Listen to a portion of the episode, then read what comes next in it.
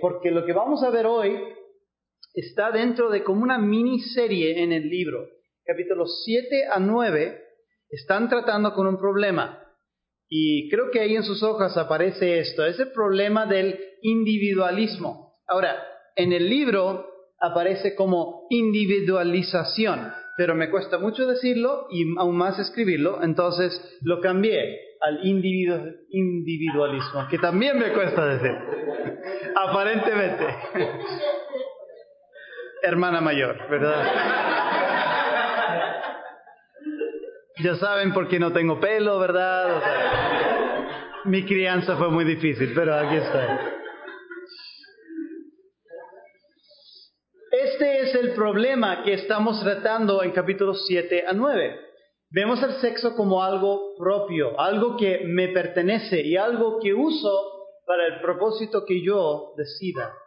Y esta es la raíz, según el autor, esta es la raíz de la locura que vemos en nuestra cultura. ¿Las hojas están correctas con él? ¿Sí? ¿Todo correcto? Muy bien. Yo no tengo una hoja aquí, entonces solo asegurándome.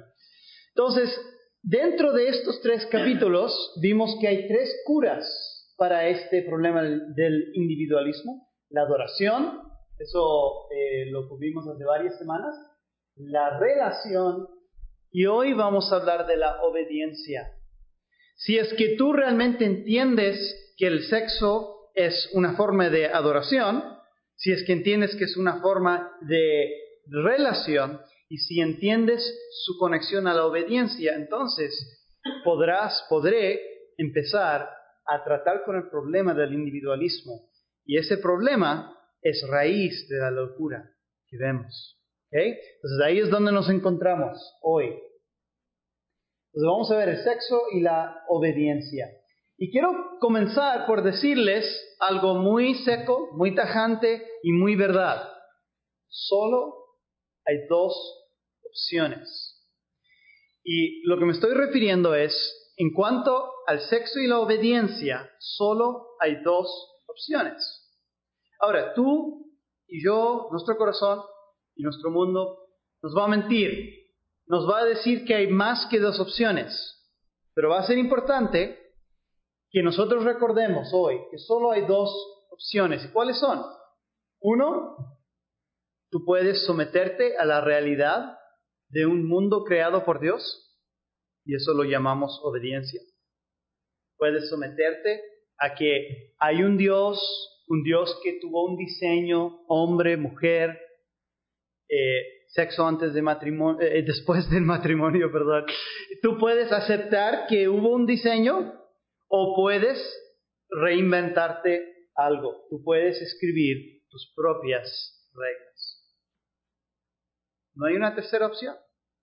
No hay una opción en que tú aceptas el plan de Dios, el diseño de Dios, pero lo adornas un poco, ¿verdad? Lo arreglas, lo modernizas un poco, porque, o sea, la Biblia fue escrita hace miles de años. Seguro que hay cosas que no entendían los autores, ¿verdad? vamos a arreglar unas cosillas para que sea eh, correcto para el siglo XXI. Solo tienes dos opciones, solo tengo dos opciones. Advertencia, cuando tú escoges tu fuente de autoridad, porque de eso estamos hablando por si acaso, cuando hablo de dos opciones, estoy hablando de que solo puedes escoger una fuente de autoridad. Puedes escoger que Dios y su diseño para el sexo, esa es tu autoridad, o que tú vas a crear tu propio diseño. Pero advertencia, cuando tú escoges tu fuente de autoridad, estás también escogiendo otra cosa, tu fuente de suficiencia. Y a, mí me ha gustado mucho escuchar a un cierto predicador que demuestra lo difícil y lo pesado que es vivir cuando tú tienes que ser tu propia autoridad, porque también tienes que ser autosuficiente. Y suena muy bien, ¿verdad? Eh, la literatura moderna nos dice que ser autosuficiente, tu propia mujer, tu propio hombre, ¿verdad? Crear tu destino, seguir tu corazón es algo muy bueno. Pero ¿qué pasa cuando tu corazón te engaña ¿Qué pasa cuando un día piensas que lo único que tú quieres ser es un ah, carpintero, ¿verdad? Y en una semana, ¿verdad? Lo único que tú quieres ser es un músico, ¿verdad? ¿Qué pasó con tu corazón? ¿No pudiste confiar en tu corazón? ¿Okay? Es una carga muy pesada ser autosuficiente. Y si somos honestos, todos sabemos que no podemos.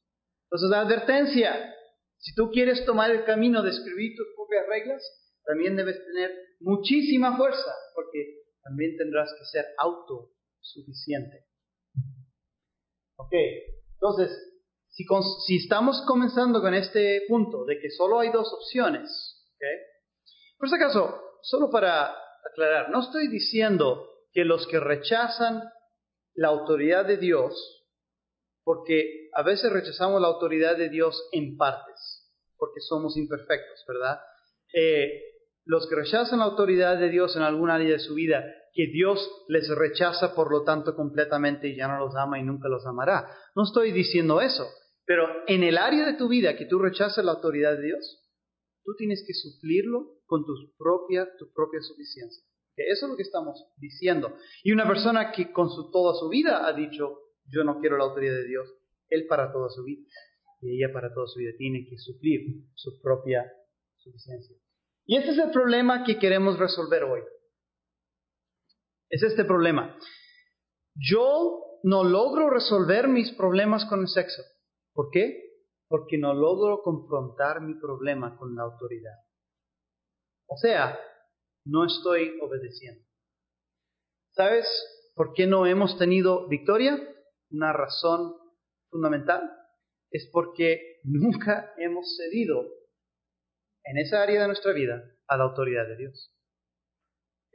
Estamos intentando mantener mis reglas, mi, potencia, pero decimos, ok, este, este problema del sexo me está arruinando la vida, me está arruinando el matrimonio, entonces eh, pues necesito ayuda, ¿verdad? Entonces voy a ir a pedir ayuda, voy a reunirme con alguien, voy a orar con alguien, pero aún así yo voy a mantener el control.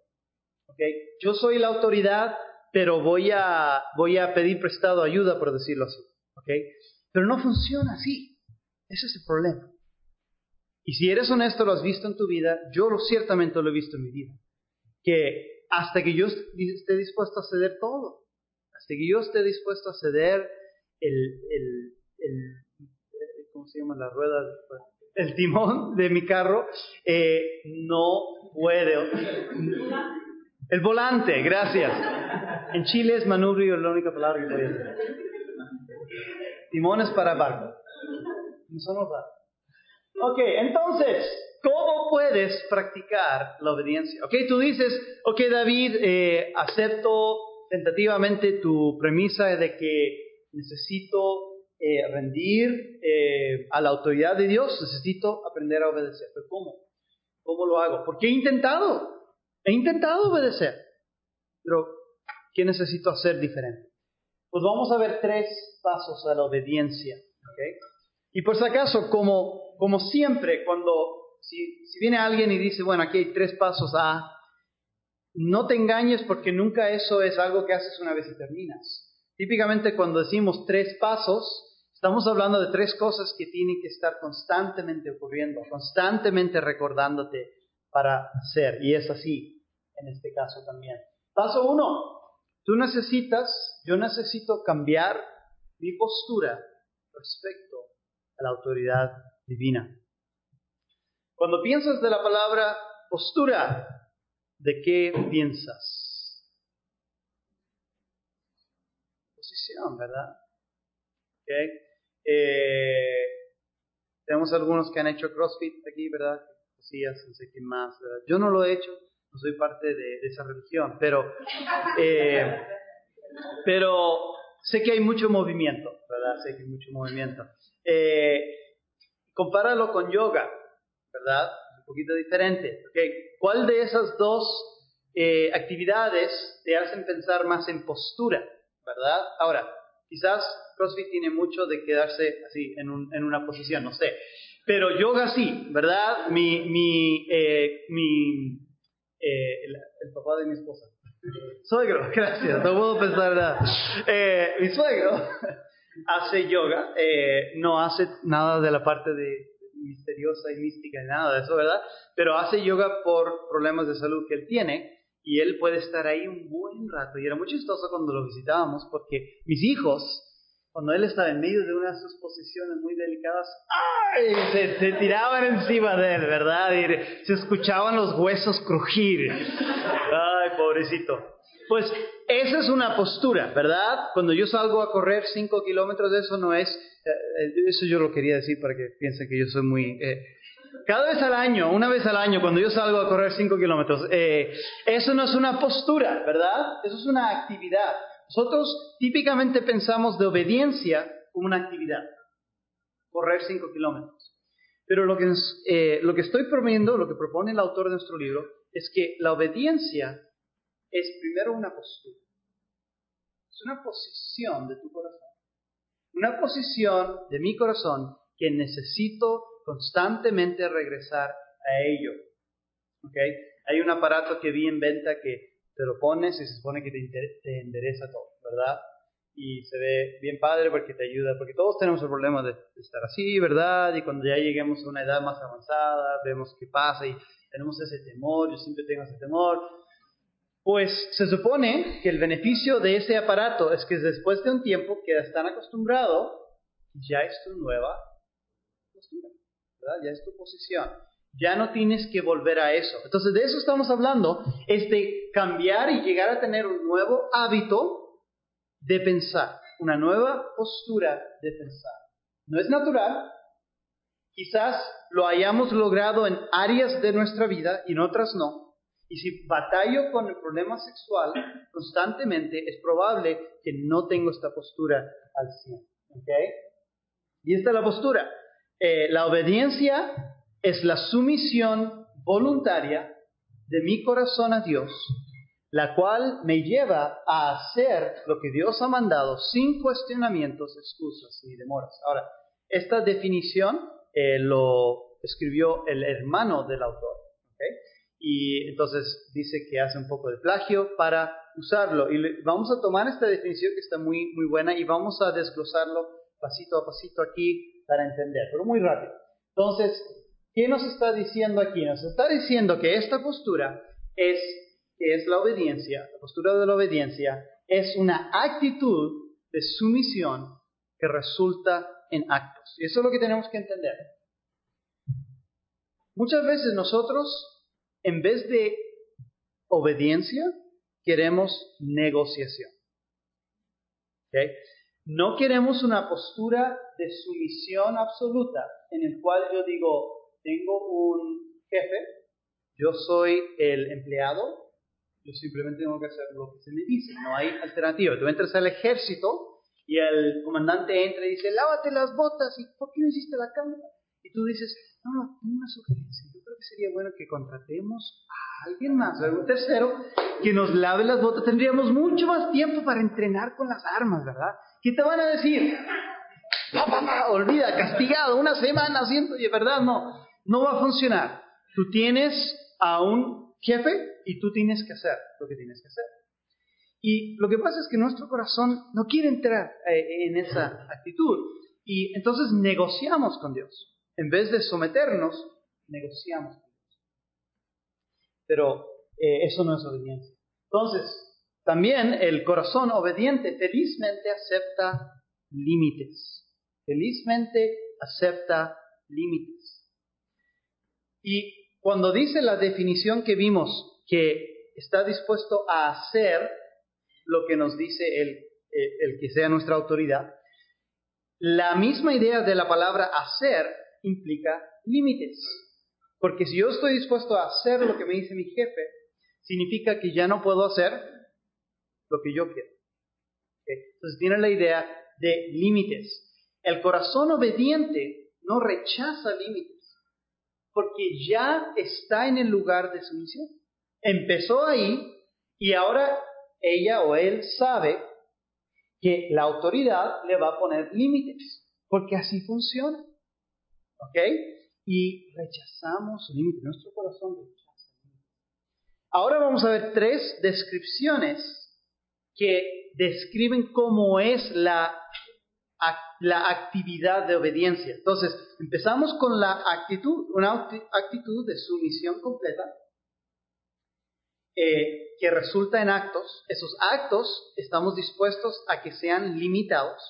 Y ahora eh, tenemos tres descripciones, sin cuestionamientos, sin excusas,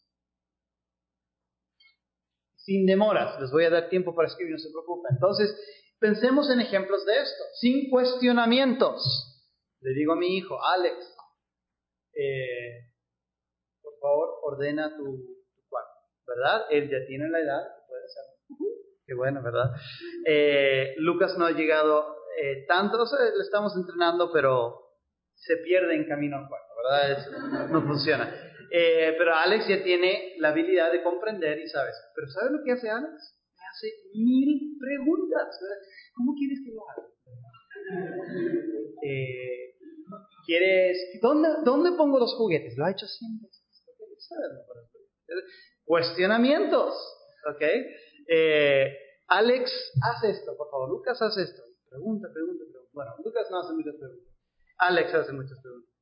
Y pues lo has experimentado. Si es padre, sabes eso, ¿verdad? Ponemos preguntas los hijos para como que, no sé, negociar o, demorar o quizás se le vaya a olvidar. Si le hago suficientes preguntas, mi papá se le olvidará lo que me pidió hacer. Eh, excusas, sin excusas. Oh, hacemos eso mucho, ¿verdad? Todo lo que hemos experimentado. Y nuestras excusas son muy creativas muy creativos. O sea, eh, ¿cuántas excusas diferentes, diferentes he puesto para no leer la Biblia en la mañana? Wow, o sea, ha sido, yo soy increíblemente creativo. Si tú piensas que tu hijo no es creativo, pobrecito, estoy preocupado, no es creativo, pues pide hacer algo que no le guste hacer. ¿Verdad? Sea, a lo mejor yo puedo pensar, mi hijo no es muy creativo, no anda pintando, no anda haciendo cosas, ¿verdad? Pero pídele hacer algo que no le gusta, a lavar los trastes. Muy creativo, no, es que le digo un ataque de cáncer, papi. Okay. Mi, mi hijo me dice cosas así muy dramáticas. eh, ya no tanto porque ya sabe que, que no les creemos, pero eh, es increíble la creatividad y las excusas que pueden poner los niños y nosotros somos iguales. Eh, Dios dice mira, no hay sexo antes del matrimonio y nosotros podemos dar un sinfín de excusas. Eh, nos dice, e, e, entendemos que la pornografía es mala. Y nosotros podemos decir, no, es que esto, es que este otro, es que mi esposa, es que mi esposa, es que esta situación, es que esta presión, es que esta tribulación. Y wow, somos muy creativos para poner esto. Sin demoras. Hay una canción que dice que obedecer, o sea, que demorar es desobedecer. Demorar es desobedecer. Y eso es verdad. Es igual con mis hijos, lo he visto. Es tan claro con mis hijos, ¿verdad? Es menos claro conmigo. Pero es tan claro con mis hijos. Eh, lo veo, ¿verdad? Y les digo algo y se tardan, se demoran, se desvían antes de llegar a hacer lo que tienen que hacer. Somos iguales. Eh, he escuchado varias veces al pastor Daniel decir en esta serie eh, ejemplos de, esta es la última vez, esta es la última vez que lo voy a hacer. Solo esta vez eh, es, es domingo en la noche, pero mañana es lunes, ya sí, mañana voy a estar bien. O sábado en la noche, ya, ya empezando mañana, como es domingo, ahí sí voy a ser puro. Ahí sí voy a, a borrar ese programa, ahí sí voy a borrar esas imágenes, pero empezando mañana sin demoras. Verdadera obediencia basada en un corazón de sumisión, yo no voy a obedecer con demoras. Pero eso es lo que hago.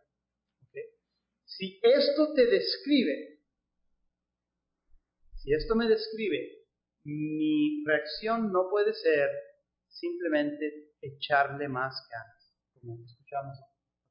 Eso no es suficiente, porque echarle ganas no te ha ayudado hasta ahora, ¿verdad? ¿Ok?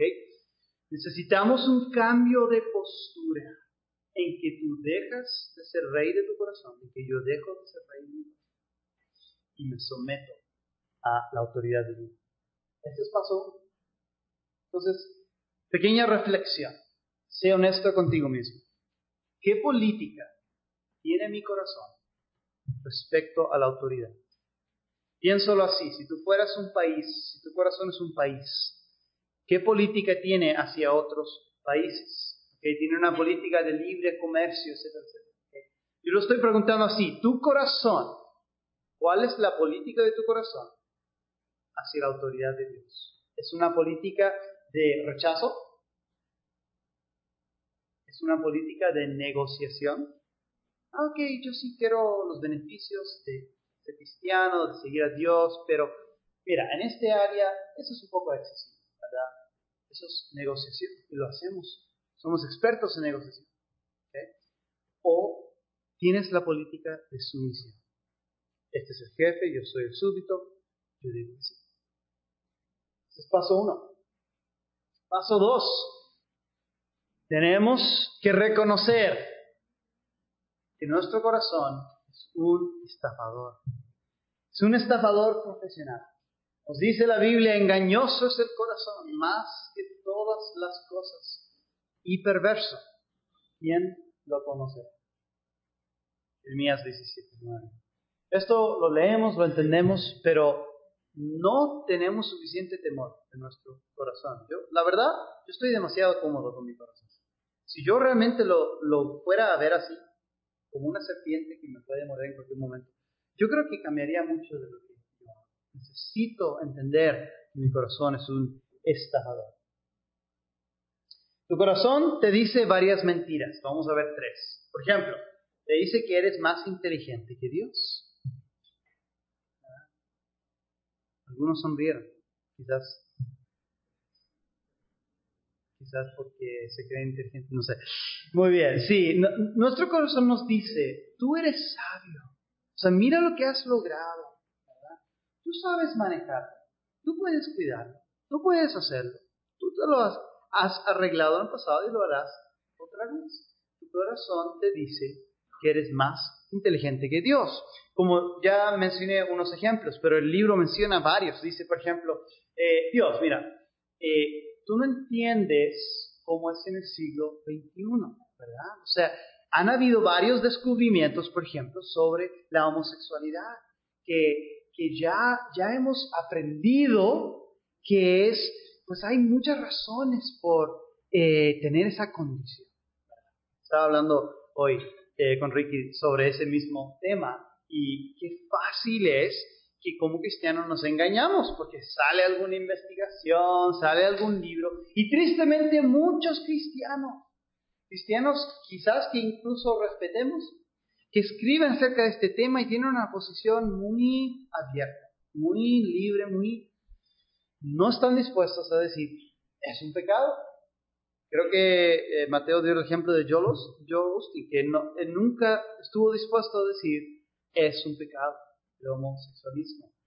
Y tu corazón te dice, pues mira, hemos aprendido algunas cosas.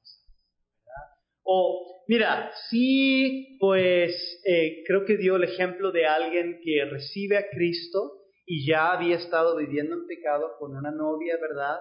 Y pues sabe que lo que tiene que hacer es separarse, porque está viviendo en pecado. Y separarse y luego de ahí, pues hacer lo siguiente correcto que tiene que hacer.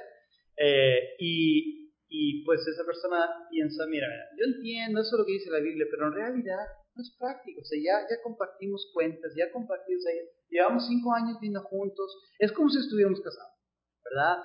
Eh, eso es lo que te dice tu, tu conocimiento, tu corazón. Es un estafador, es una mentira. Y un sinfín de ejemplos. Tu corazón también te dice otra mentira. Te dice que te perteneces. Te dice que tú eres tu propia propiedad.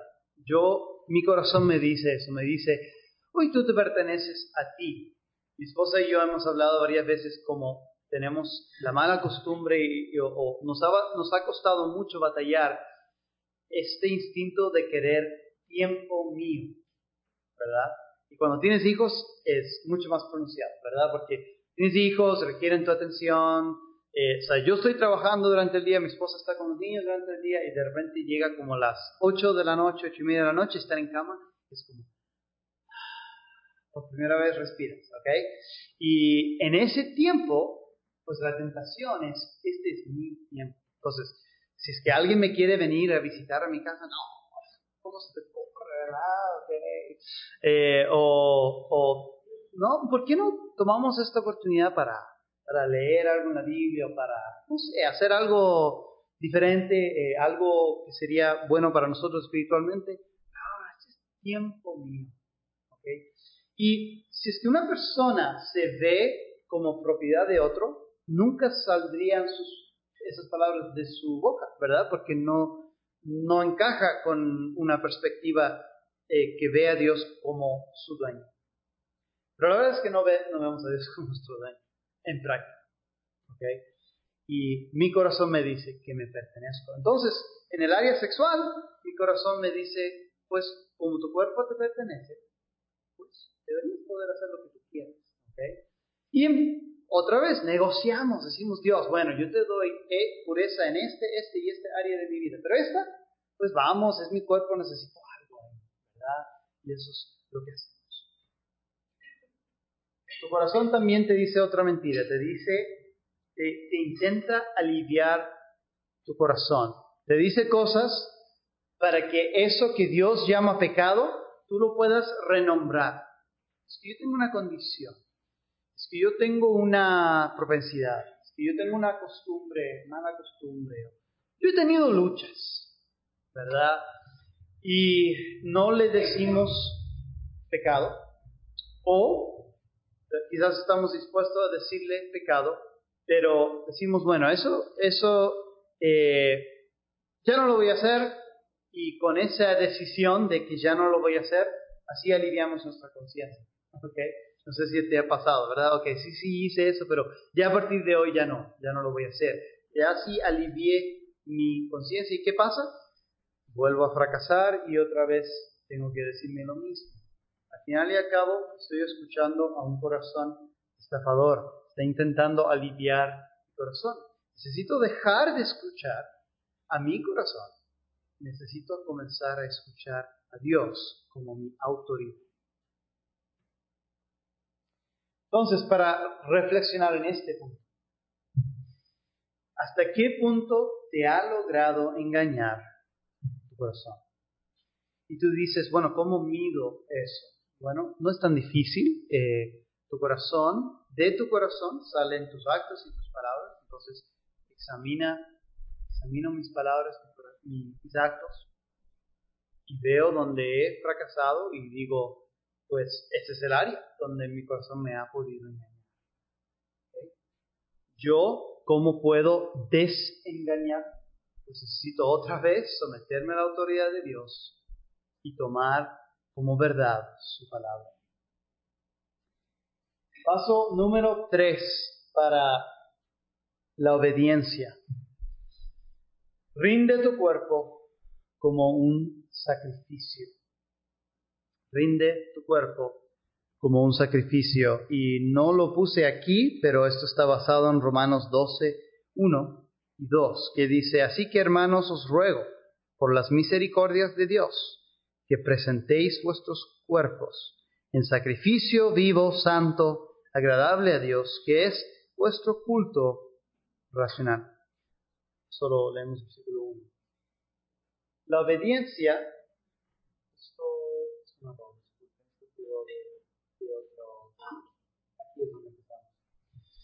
Rinde tu cuerpo como un sacrificio y vamos a describir ese sacrificio. Si tú dices, ok, entiendo que estoy negociando en vez de someterme, entiendo que no puedo confiar en mi corazón, es un engañador más. Pues, ¿qué hago? Lo que tenemos que hacer es que tenemos que rendir nuestro cuerpo como un sacrificio. Dios quiere tu cuerpo. Esa es la frase que usó el autor. Dios quiere tu cuerpo. Quizás piensas, no, Dios, Dios solo quiere mi mente, Dios solo quiere mi espíritu. No, Dios quiere tu cuerpo. Entonces vamos a ofrecerle a Dios un sacrificio. ¿Y cómo se caracteriza? Pues primero este sacrificio es intencional. O sacrificarás tu cuerpo a Dios o lo sacrificarás a tus placeres. Como dijimos al principio, solo hay dos opciones. ese sacrificio entonces es intencional y es completo. Rinde tu cuerpo como un sacrificio intencional.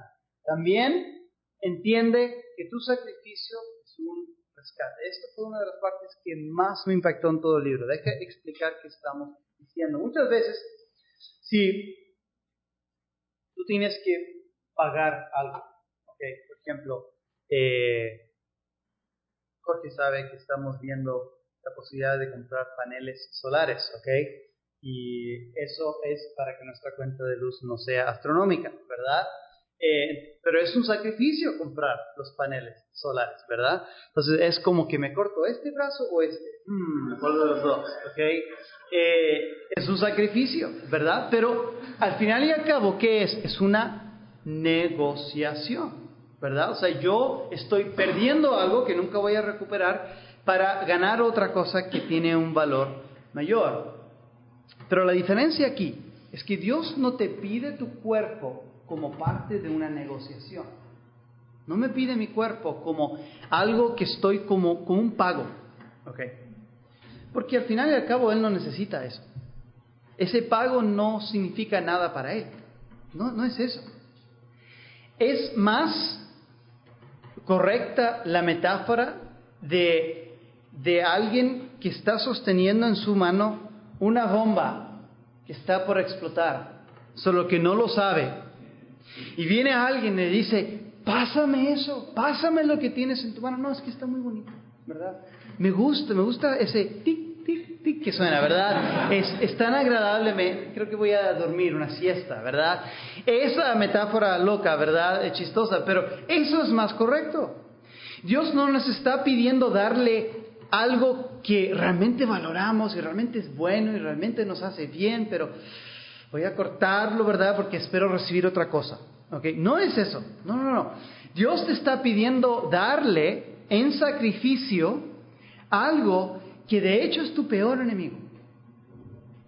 El enemigo, lo hemos descubierto, y somos nosotros. Es una famosa frase, creo que lo dije mal, pero paráfrasis, ¿verdad? El enemigo lo hemos descubierto y soy yo. ¿Ok? He descubierto el enemigo y soy yo. Y cuando, cuando Pablo dice que sacrifiquemos nuestros cuerpos en sacrificio vivo, ese es un mensaje de rescate, hermanos. Ese es un mensaje de salvación. Dios está diciendo, mira, mira, mira, tienes en tus manos una bomba, está por estallar y te vas a morir. Y esa bomba es tu cuerpo. Porque tu cuerpo y el pecado con el cual eh, eh, que, que, usas ese cuerpo para, para cometer te destruye, te está matando. Así que dame tu cuerpo en un sacrificio vivo. Eso es un rescate, tu sacrificio es un rescate. Dios a cambio del sacrificio de tu cuerpo te rescata de la esclavitud de tus propios deseos. Cuando Dios dice, dame, eh, sacrifica tus deseos sexuales. Es un sábado en la noche, te sientes solo, te sientes eh, que necesitas algo y estás por caer y Dios te dice, sacrifica eso a mí, no te está pidiendo algo de valor que tú necesitas, te está pidiendo que le des esa bomba de tiempo que está por estallar y te va a, causar dolor y que se lo entregues a Él. Y Él en ese momento te puede rescatar de tus deseos. Eso es lo que Dios nos ofrece. Cuando Él nos pide nuestro cuerpo en sacrificio vivo, no es una negociación, no es una pérdida de nuestra parte, es un rescate amoroso de su parte. Por fin, tu rescate es una confesión.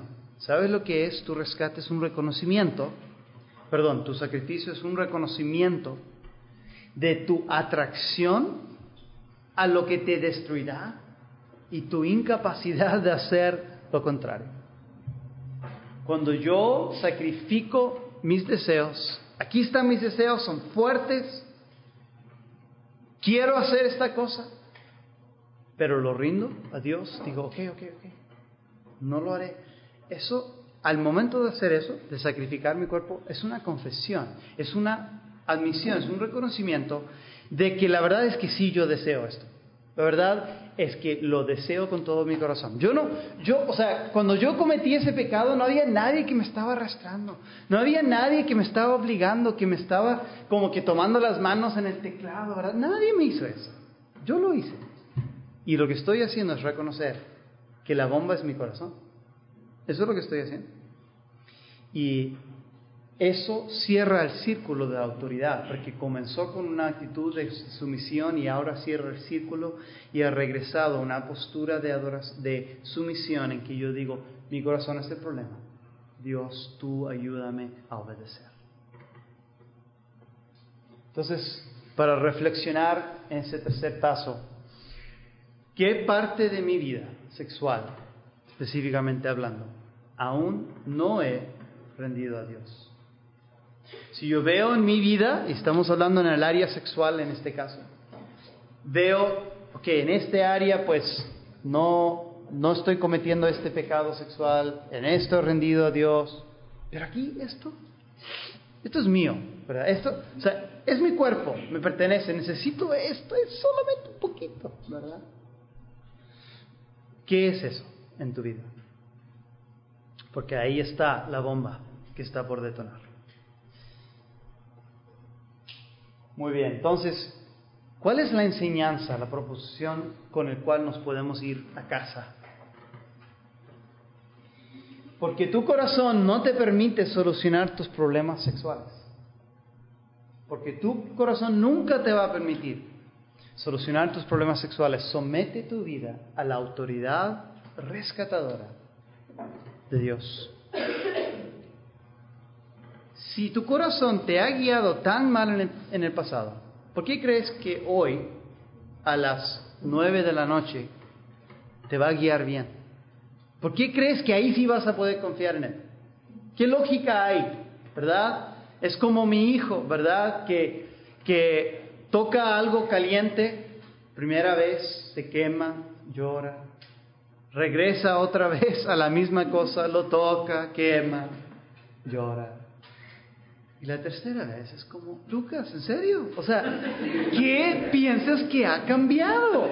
O sea, la misma lógica aplica. Pero soy así con mi corazón, o sea, mi corazón me ha llevado a la ruina, me ha llevado a la vergüenza, me ha llevado al fracaso, pero pienso que, oh, quizás hoy sea diferente, ¿verdad? No, el viento ha cambiado. No, para concluir, tres preguntas que son solamente de reflexión. Esto es para que tú pienses, que yo piense, ¿por qué me cuesta someter mis deseos sexuales a Dios? No hay una respuesta correcta, hay una respuesta correcta para ti. ¿Por qué? ¿Qué en tu vida está haciendo tan difícil someter tus deseos a Dios? Hay algunos que sufrieron abuso en su niñez. Eso crea un obstáculo tremendo para rendir esta área de tu vida a Dios. Algunos de nosotros no tuvimos eso, pero tuvimos otras situaciones que nos puso quizás a una temprana edad eh, con imágenes y sin eh, sentirnos libres de hablar con nuestros padres. Eso ha pasado. Quizás eh, tú recibiste a Cristo a una edad más avanzada y tenías todo un pasado, eso puede ser un obstáculo para ti. Tú, tú tienes que contestar esto. ¿Qué te cuesta? ¿Por qué te cuesta someter tus deseos sexuales a Dios? ¿Cómo te ha beneficiado tu autosuficiencia? ¿Ok? Y la respuesta honesta es que en nada. En nada. Lo único que me ha traído mi autosuficiencia es decepción, cansancio. Es muy cansador cuando tengo que depender de mí todo el día, ¿verdad? ¿Lo has, notado? Eh, me ha causado humillación porque me creó la muerte y luego, ¿verdad? Me doy cuenta que no soy nada. Ah, eso es muy humillante. ¿okay? Te ha causado un montón de líos. Entonces la pregunta natural es, ¿por qué confías entonces en ti mismo? ¿Qué excusas pones por tus pecados sexuales? ¿Qué, tú dices, bueno, esta es la justificación por la cual yo debo y puedo seguir en esto. ¿Y cómo puedes responder a esas excusas? ¿Cuál es tu autopredicación, como escuchamos la semana pasada, a tus excusas y a mis excusas sobre pecado sexual?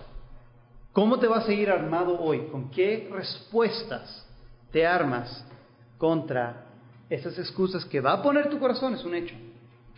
Señor, gracias por cuidar de nosotros y gracias por la palabra de Dios. Todos batallamos con la autoridad y la obediencia, Señor, ayúdanos a someter nuestros corazones entrando en esa postura y ayúdanos a negar las mentiras en nuestro corazón y rendir nuestros cuerpos. Señor, pedimos esto en el nombre de Cristo. Amén.